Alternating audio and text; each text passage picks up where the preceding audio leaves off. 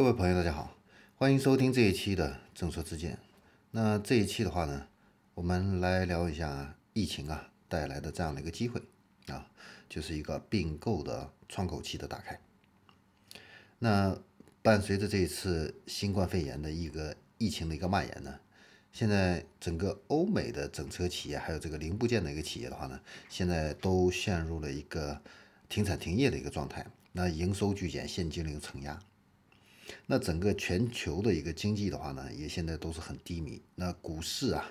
现在也是快速的一个下挫，很多优秀的一些企业，它的市值啊下降的非常厉害。所以这个时候啊，是并购优质资产的一个好时候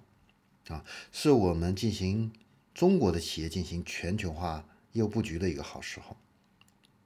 同时呢，也是优秀的经销商、大型的汽车经销商。拥有良好现金流的经销商进行一个并购的非常好的一个时机，因为这个时候啊，所有的资产呢，价格啊都很便宜啊。你比如说盖瑞特，盖瑞特呢，它是这个全球涡轮增压这个领域的龙头企业啊。那它现在的一个股价的话呢，已经跌到了什么价格呢？四点一美元。这是一个什么概念？在高峰时期的时候，它的股价曾经接近二十美元，啊，呃，所以它现在的价格只有之前的五分之一啊，所以这个投资的一个价值很显而易见了。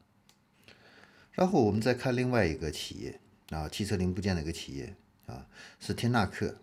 那它现在的一个股价已经是跌到了近十年以来的一个最低水平。现在它的一个股价呢是两点八美元，啊，那它的股价曾经在最高峰的时候是六十八美元，啊，也就是说你现在可以用几十分之一的这样的一个价格来购买这个企业，非常的便宜。那因为这次疫情呢，很多一些呃细分领域的一些龙头企业在股市里边现在都是处于一个滑铁卢，那整个市值的话呢？大幅度的一个缩水，那所以呢，部分企业呢现在已经开始把自己旗下的一些业务板块呢进行一个拆分和剥离的一个处理，啊，你比如说摩丁制造，啊，那他在去年五月份的时候就宣布出售他的一个汽车业务，啊，来优化公司的一个整体的一个盈利的一个能力。那很多中国的一个企业的话呢，也都参与了这样的一个并购，啊。那最近这一段时间呢，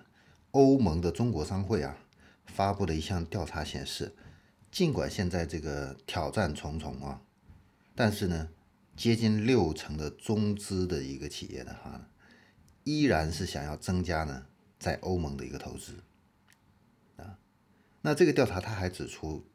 回顾中国企业海外投资的这样的一个历程呢。那零八年、零九年那个金融危机之后的三年，实际上正是海外并购真正形成规模的一个关键期。所以呢，我们来推测，那这一次的一个疫情的一个爆发，可能会带来新一轮的这样的一个并购的一个机遇。那当然，这个并购的话呢，也并不是那么容易的一个事情啊。那海外的话呢，呃，很多国家的话呢，在这个并购这块监管还是比较严格的啊。那你看，像美国的话呢，呃，他也在考虑狙击呃阻止中国对这个半导体还有五 G 无线通讯这些美国人认为比较敏感的科技行业去投资。那德国的话呢，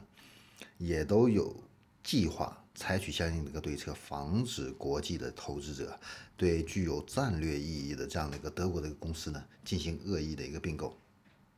啊，那澳大利亚的话呢，呃，也是在本地疫情加重、股市暴跌的这个时候啊，对这个国际资本的一个收购制定了非常严格的临时审查的这样的一个规定啊。所以呢，呃，现在的机会是有啊，但是我们呢，嗯，海外出行进行一个并购的时候，还是要做足这样的一个功课，来避免不必要的这样的一个风险。啊，那同时呢。呃，我们国内的汽车经销商的一个集团啊，在酝酿国内的这样的一些并购，把自己做得更大更强的时候啊，也要充分能够对这个被收购方的话的这样的一个背景情况，做足这样的一个功课和了解啊，这样子的话呢，你才能够收购到更优质的这样的一些资产，为未来的一个发展